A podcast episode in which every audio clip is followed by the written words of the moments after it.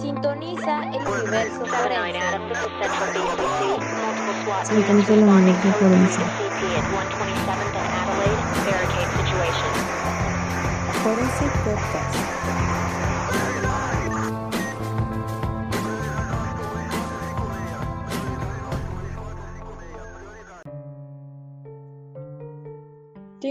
24 años, estoy casada y hace aproximadamente un año todo cambió.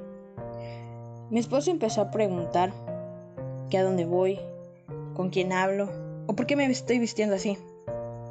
Un día llegué a casa y era tarde. La comida aún no estaba lista y mi esposo estaba a punto de llegar. Dieron las 3 de la tarde y mi esposo entra a la casa. Se percata que la comida no está lista. A lo cual, con una voz alta me cuestiona.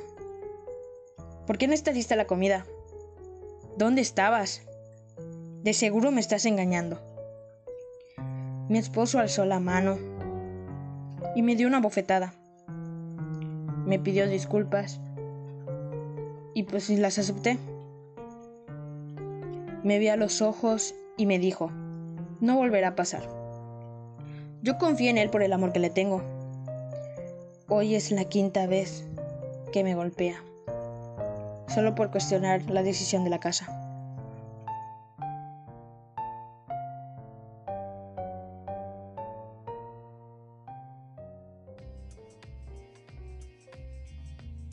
Buen día mis forenses, les doy la bienvenida desde Forensic Podcast. Me siento feliz que nos escuchen nuevamente, sobre todo en este momento donde me regalas tu valioso tiempo. Y para mí es el mejor regalo que puedas ofrecer a una persona. Me escuchas desde la Ribera Maya, en el Mar Caribe mexicano. Soy Oscar Trejo, amante de las ciencias forenses. Les compartiré con ustedes este tiempo dedicado a repasar y a profundizar temas del universo forense, donde podrás debatir y ser escuchado claramente, debatir y ser escuchado. En el único podcast, este espacio nació para ti, con la intención de transformarse en un lugar de encuentro e intercambio entre quienes están interesados en temas vinculados. Habrá foro de discusión e innovación. No importa si eres un fiscal general o un estudiante de primer año de la licenciatura. Incluso si eres un perito de años de experticia, podrás tener 10, 15, 20, no importa. Aquí es como la canción de 17 años. Seremos su primer amor. Incluso en este sitio, para este podcast, ustedes son lo más importante que tenemos. Muchas personas que son víctimas de violencia familiar guardan el secreto ante el mito de que los trapos sucios se lavan en casa, o ante el temor de sufrir represalias más graves por parte de la persona que ejerce la violencia, y aumentando el estrés en esta pandemia que debemos estar en casa realizando la cuarentena. Capítulo 2. Violencia familiar durante el COVID-19. Cuarentena.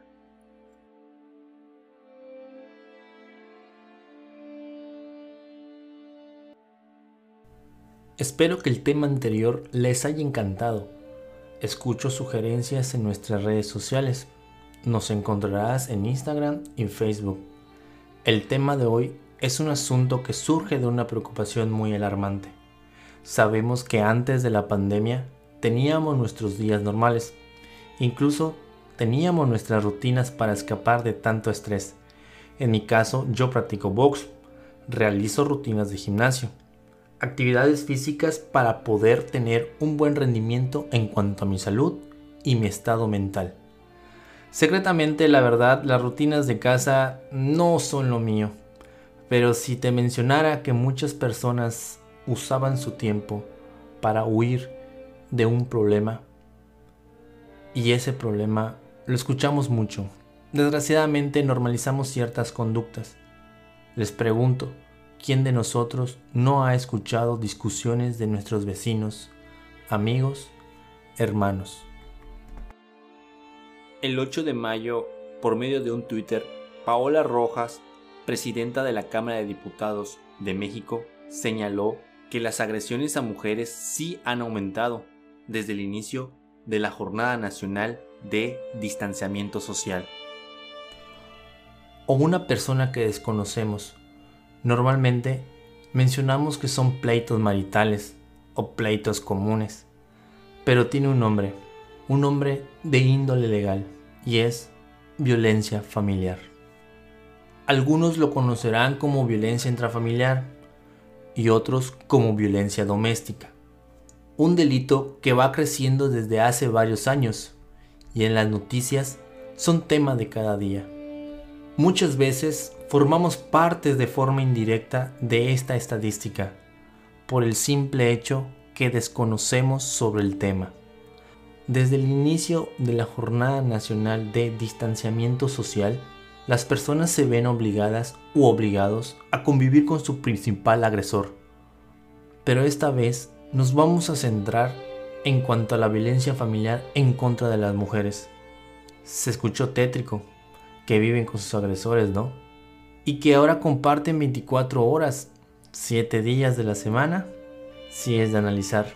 La convivencia obligatoria que supone para las familias la cuarentena por el coronavirus puede aumentar el riesgo de sufrir agresiones, sobre todo en el caso de mujeres víctimas de violencia, que se ven obligadas a compartir constantemente el espacio con sus agresores. Oye Oscar, tú estás loco. No se han aumentado el número de denuncias desde que empezó la cuarentena. La triste realidad es que sí aumentó. Solo hay datos de febrero a marzo, en el cual en marzo de 2020 incrementó un 19% la violencia familiar en México. Esto en comparación con el mes de 2019, de acuerdo con el semáforo delictivo.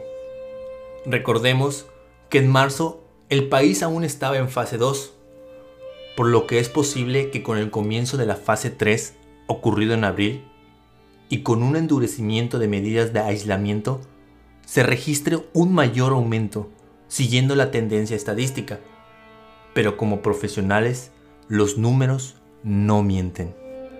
Algunos también me dirán, chale carnal, lo que dices estás mal, es un invento tuyo. Incluso van a escuchar que se mejoró la situación en cuanto a la seguridad. No habrá un secretario de seguridad, no habrá un presidente municipal, incluso un gobernador que presuma estas cifras. Mayormente van a decir que bajó el índice de violencia en todos los estados y municipios del país. Les diré que hay que ser estúpidos para poder presumir dicha disminución. Preguntarán que por qué insulté. Les daré tres motivos. Como número uno, si no puedes salir de tu casa por el motivo de la movilidad y la aglomeración, que es lo que se debe de evitar, recuerden que las instancias para las denuncias o querellas son instituciones públicas donde hay mayor concentración de personas, por lo que es una limitante. La pregunta es cómo denunciarán. Hay alternativas como las denuncias en línea, pero hay también limitantes. Más adelante les contaré. Por lo anterior expuesto, si no hay registro, ¿dónde habrá números para las estadísticas? Si lo comparamos los números en 2019 con su respectivo mes, tendrá la tendencia a decrecer y por obviedad la disminución. Pero carnalito, me estás engañando. Si dices que no hay denuncias, ¿de dónde sacas los números anteriores del aumento? Bueno, es como querer decir que no hay narcotráfico en México. No se puede tapar el sol con un dedo. Recuerden que en criminología tenemos un concepto como la cifra negra, por lo que se deduce que habrá más personas que no denunciarán. Otra situación, estos datos lo comparten en cuanto a las denuncias anónimas y por vía número de emergencia, ya sea el número de 911 o el 089 y depende de qué estado o país nos escuchas. Como número 2, ¿qué le va a decir a su agresor o a su agresora para poder salir y tener la oportunidad para tomarse el tiempo e ir a denunciar? Si ya no hay trabajo, ya no puede visitar a sus familiares, ¿qué pretexto? Y menciono pretexto, porque no le va a decir a su agresor, oye, voy a salir porque te voy a denunciar. En serio, hay miedo, hay temor, sobre todo el miedo a ser agredido. Con las restricciones de movimiento les impide refugiarse en otras casas. Y por otro lado, las víctimas tienden a aceptar la situación de violencia porque se han reducido las ayudas y deben convivir con su agresor. Y como número 3, hay que comprender lo siguiente. Como notaron, algunas veces menciono agresor y en otras ocasiones menciono agresora. No sé si se dieron cuenta, pero también los hombres sufren de este problema. Es un tema tabú. Recordemos que en México se le considera un país machista y ese es nuestro problema. Hablando de la violencia familiar, también el delito protege a los hombres, la ley no distingue género, porque de igual forma los hombres sufren de violencia. No en mayor proporción como a las mujeres, pero no nos olvidemos sobre la cifra negra. Si analizamos lo anterior, habrá casos no reportados a la autoridad. Este tema es muy profundo. Si quisieran que el siguiente capítulo abordemos en cuanto a la violencia familiar en contra del hombre, síganos en nuestras redes sociales. Nos encontrarán como Forensing y nos ubicarán en Instagram y en Facebook. De igual forma, hay parejas del mismo sexo que tienden a ser violentas con su pareja. La enfermedad denominada COVID-19 y en la forma que se desarrolla el delito como la violencia familiar, que se lleva a cabo en un ámbito considerado como privado, es poco probable que otras personas e instancias se enteren y puedan brindar apoyo y atención específica a las víctimas y a las personas que ejercen este tipo de violencia puedan ser castigadas. Foresting Podcast. Continuamos. Pero antes de continuar, entremos en contexto. ¿Qué es violencia familiar? ¿Te lo has preguntado? Muchas veces tenemos erróneamente cierta información cuando lo correcto es tener la mayor fuente de información y sobre todo que sea la oficial. Y es muy importante saber estos datos porque la violencia genera consecuencias físicas, emocionales, sociales y económicas que la violencia familiar es un término utilizado para describir la violencia de familiares o una pareja como un cónyuge, un excónyuge, novio o novia, exnovio o exnovia, papá, mamá, hijos, hermanos. Se puede aumentar en cuanto a los primos y tíos, pero el núcleo familiar que es la cuna de la sociedad son los básicos que comenté anteriormente. Recuerden que en el Código Penal se entiende por violencia familiar el acto u omisión intencional realizado con el fin de dominar, someter o controlar, produciendo violencia física, psicológica, sexual, económica, incluso patrimonial y algunas veces moral. ¿Por qué digo algunas veces moral? Es muy complicado poder determinar o concretar si hubo una violencia moral. Claro, hay que entender que también por medio de un dictamen pericial de psicología lo podemos acreditar. Pero eso ya lleva un proceso y una etapa de investigación. Otros términos que normalmente le dicen a la violencia familiar es violencia doméstica, maltrato infantil, abuso físico, violencia en el noviazgo, violencia marital, esto normalmente contradice con lo que acabo de explicar anteriormente. Pero la gente todavía tiene esos pensamientos en cuanto a lo que significa violencia familiar. Oye carnal, pero ¿cuáles son las formas de violencia familiar? Bueno, hay diferentes formas de violencia familiar. De acuerdo con la Coalición Nacional contra la Violencia Familiar, el maltrato a menudo comienza con conductas verbales. Típicamente como hola mamacita, como insultos, vete a la fregada, amenazas si me dejas te mato, o golpes, lanzamiento de objetos. Y no cuentan las almohadas. Puede empeorar con empujones, bofetadas, retención en contra de su voluntad, el famoso no sales de la casa. ¿Quién te dio permiso? El maltrato puede incluir incluso que pongan en peligro la vida, como estrangulamiento, fracturas y el uso de armas. Mencionaremos cuatro tipos de violencia, las más comunes, y son la física, la sexual, la psicológica, la económica y una más que se las voy a agregar porque ahí hay mucha confusión en el cual le llaman la violencia simbólica. Ahora se los explico.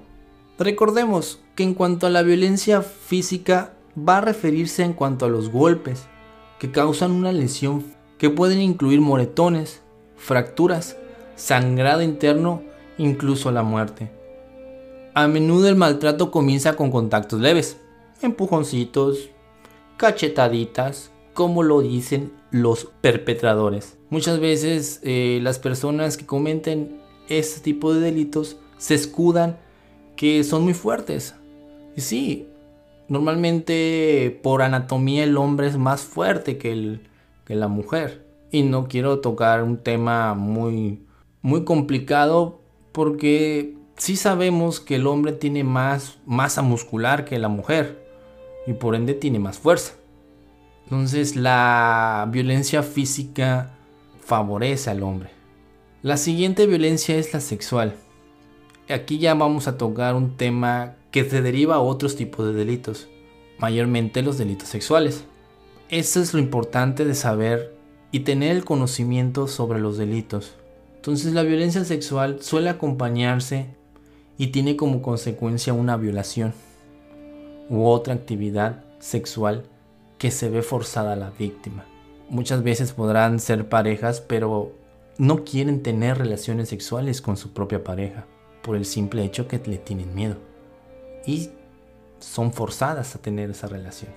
La siguiente es la violencia psicológica o emocional. Una persona maltratada a menudo lo hace mentalmente o emocionalmente con palabras. Los victimarios tienden a tener un control muy, muy, muy mental. No son los telepáticos y que te mantienen ah, embabucados y hipnotizados, no. Tienen una forma o un modus operandi en, en cuanto a la humillación si tú le dices a una persona que es poco y la otra persona tiende a tener una autoestima muy baja, se la va a creer. Otra forma de una violencia psicológica son los hostigamientos. La posesión extrema, el famoso no me gusta cómo te vistes, no sales, destruye tus posesiones más íntimas, un peluche que te lo regaló un ex, un amigo. A menudo tienden a aislar a sus víctimas porque no quieren que salgan. Las actividades que actuaban las víctimas anteriormente antes de conocer a su pareja se ven reducidas. Las personas que maltratan pueden lograr esto a interferir relaciones de apoyo de la víctima. Crean barreras para las actividades normales que realiza su víctima como sustraer las llaves del coche o encerrar a la víctima a la casa y mentir, distorsionar la realidad, todo para obtener ese control psicológico en cuanto a la víctima. Muy complejo en cuanto a la violencia psicológica. Yo no soy psicólogo, les soy claro. Tengo conocimientos básicos pero me encantaría poder platicar con una psicóloga forense que pueda mencionarme cuáles son las repercusiones psicológicas en cuanto a una víctima. Para que ustedes lo escuchen y, puedan comprender que es muy fuerte este tipo de temas. Continuamos con la siguiente que es la económica. Esto se da cuando la persona que maltrata controla el acceso a todos los recursos de la víctima, como el tiempo, el transporte, el alimento, la vestimenta, el seguro y el dinero. Por ejemplo, puede interferir con la capacidad de la víctima de autoabastecerse e insistir en controlar todas las finanzas de la víctima. Cuando la víctima abandona la relación violenta, el perpetrador puede recurrir al aspecto económico como una manera de tener el control u obligar a la víctima a regresar. Esto conlleva a la mano en cuanto a la violencia psicológica. Es lo que les había explicado. Tienen ese control, esa forma de humillar, hacer sentir menos a su víctima. Aquí vamos a hablar de la violencia simbólica. Este tipo de violencia es muy particular porque normalmente no lo consideramos como violencia. Incluso yo tiendo a pensar que no es violencia. Pero el sociólogo francés Pierre Bonjour establece que en la década de los 70 el término de violencia simbólica describiéndolo como aquella violencia que no utiliza la fuerza física, sino la imposición del poder y la autoridad. Algunos me van a decir, oye Oscar, pero es igual a la violencia psicológica. Sí, les soy sincero, yo en lo personal yo pienso que es una violencia psicológica, pero ahí va el detalle. Sus manifestaciones son tan sutiles e imperceptibles que es permitida y aceptada por el dominador y la dominada. ¿Qué podemos llegar a entender en cuanto a manifestaciones sutiles e imperceptibles? Yo lo tomo como ejemplo en cuanto a la mujer tiene que barrer y el hombre tiene que ir a trabajar. Socialmente es aceptado. En pleno siglo XXI eh, sabemos que ya la mujer no está en las casas, ya están trabajando, ya están en un ámbito laboral. Ya tenemos, mujeres que son diputadas, que son senadoras, que son presidentas municipales, eh, todavía no hemos tenido la dicha de tener a una mujer presidenta de la República. Pero porque yo quiero pensar que nuestro país, al ser machista, no permite ese gran avance. Yo siento que una mujer tendría una visión muy diferente y sería lo mejor que puede tener en nuestro país. Eh, tengo compañeras que son forenses y créanme que su capacidad, wow, eh, me, supera. En serio, es, es increíble. Y esa capacidad de investigar en cuanto a una mujer es muy, muy apreciable y admirable. Entonces, la violencia simbólica es la base de todos los tipos de violencia.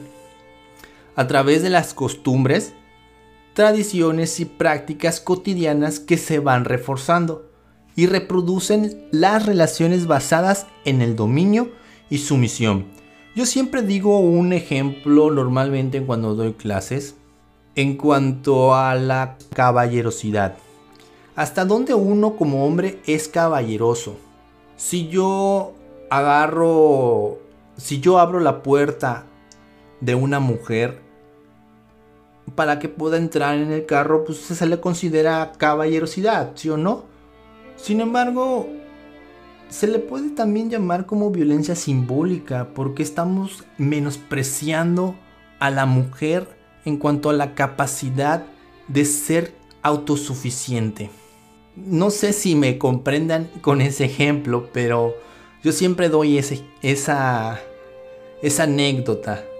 Entonces, eh, una vez ya comprendido lo que acabo de explicar, y es muy, muy vergonzoso que nuestro país y en esta situación de pandemia todavía tengamos este problema. Me da vergüenza y, y en verdad exijo a las autoridades que en cuanto tengan el conocimiento de este delito actúen. Sobre todo actúen porque nuestro país tiene ese vergonzoso alto número de violencia contra las mujeres. Y más aún ahora en, nuestra, en nuestro momento de, del COVID-19 donde estamos todos arraigados en nuestros hogares. No quiero imaginarme cómo, cómo están sufriendo nuestras mujeres mexicanas. Algunos me van a preguntar cómo obtener una ayuda o cómo poder ayudar a una víctima. Yo les voy a contestar lo siguiente. Primero, la víctima debe reconocer que el maltrato físico está ocurriendo. Ese es lo primero. Lo que acabo de explicarles que hay diferentes formas de maltrato, tanto verbal y emocional, que seguidamente van a llegar a lo físico. La víctima debe prestar atención a las señales de advertencia. Una de ellas son los celos extremos, o sea, yo veo y leo en, el Face, en las redes sociales, que romantizan la famosa palabra, ah, yo quiero un tóxico, quiero que me escriba 24/7 horas. Lo tóxico es lo mejor. Créanme que la posesión y los celos es una señal de violencia. En lo personal es un deber y es una responsabilidad de todos ayudar sobre todo es prevenir la violencia en nuestra sociedad. Que la víctima nunca acepte la violencia aunque esté justificada. Así de simple. ¿Por qué digo que aunque esté justificada? Porque la cuestión de la psicología del criminal es muy, muy avanzado. Es algo de temas a futuro pero ¿han escuchado la famosa te pego porque te amo? Esa es una justificación de violencia. Hay que apoyar a la víctima en cuanto pide ayuda. Es muy difícil salir y, darte cuenta de que están en una en un momento de violencia. Entonces, si la víctima te está pidiendo ayuda, ah, pues hay que ayudar, sobre todo apoyarlas. Sobre todo hay que comunicarse con la policía si somos testigos de violencia. Hay que firmar las actas de entrevista porque una cosa es denunciar, una cosa es ser testigo, pero cuando llega el primer respondiente y fírmame por favor porque eres parte de, de esta denuncia, pues uno no firma. Entonces no hay testigos, no hay delito. Bueno, no tan, tan tajante, ¿no? Pero recuerden, mientras más datos de prueba, va a ser mejor al momento de los juicios. Hablar con el agresor si lo podemos hacer sin poner en riesgo nuestra propia vida. Abogar por las víctimas en la escuela, el trabajo, la iglesia y la comunidad. Incluso cuando van al gym. O sea, por eso muchas personas van al gimnasio, van a lugares de recreación. Siempre hay que abogar por ellas. Si has formado un hogar, sé ejemplo de vida. Sé tranquilo y sé cariñoso. Ahora, si ya eres víctima y no hay una forma de comunicarte a los números de emergencia, busca un lugar seguro en tu casa si se inicia una discusión. Evita las habitaciones sin salida y las habitaciones con peligros potenciales. Una de ellas es la cocina. ¿Y por qué manifiesto en cuanto a la cocina? El agresor puede encontrar armas blancas. Y sabemos que las armas blancas, las más comunes, son los cuchillos. Como número 2, sepa quién contactar en caso de crisis. Y acuerde una palabra o señal clave entre familiares o amigos de confianza para hacerle saber que necesita ayuda. Esta clave puede ser cualquiera que ustedes gusten. Algunos pueden llamarle, no sé, hola amigo, me quiero una pizza. Y ya anteriormente ya dijeron que quieren una pizza y la palabra pizza es que están sufriendo en ese momento la violencia. Como número 3, memoricen todos los números de teléfonos importantes, amigos, familiares, Número 4. Tenga siempre con usted dinero y sobre todo cambio. Número 5.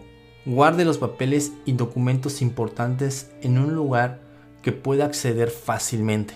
Fácil y sin que usted corra peligro. ¿Qué tal mis forensic? ¿Qué les pareció el tema? Es de suma importancia saber y conocer los tipos de violencias que puede haber en nuestra vida y las formas en cómo poder prevenirlo. O díganme ustedes, ¿qué otras formas pueden usar para prevenir el delito de la violencia familiar? Y más aún en este tiempo de pandemia. Hasta aquí el tema compañeros y espero que nos vuelvan a escuchar nuevamente y ante todo, muchísimas gracias por escucharnos. Les repito, para mí es el mejor regalo que me pueden dar, su tiempo. Hasta luego mis forensic. Me encuentro en el hospital, en la sala de urgencias. Me están preguntando el cómo me siento, si puedo abrir el ojo, si siento mi mandíbula. Y una muchacha se me acerca. Está bien vestida. Me pregunta qué pasó, cómo pasó y si me acuerdo. Un oficial de policía que se encuentra a su lado me dice, señora, su esposa está detenido. En ese momento una voz en mi cabeza me dijo, esta es tu oportunidad, habla. Lo pensé y les dije, les contaré todo. Así que empecé a hablar. En ese momento empecé a sentir paz. Empecé a sentir cómo me estaban dando una oportunidad. En ese momento vino en mi mente un dicho, una frase, en la cual decía, al final del túnel siempre hay una luz.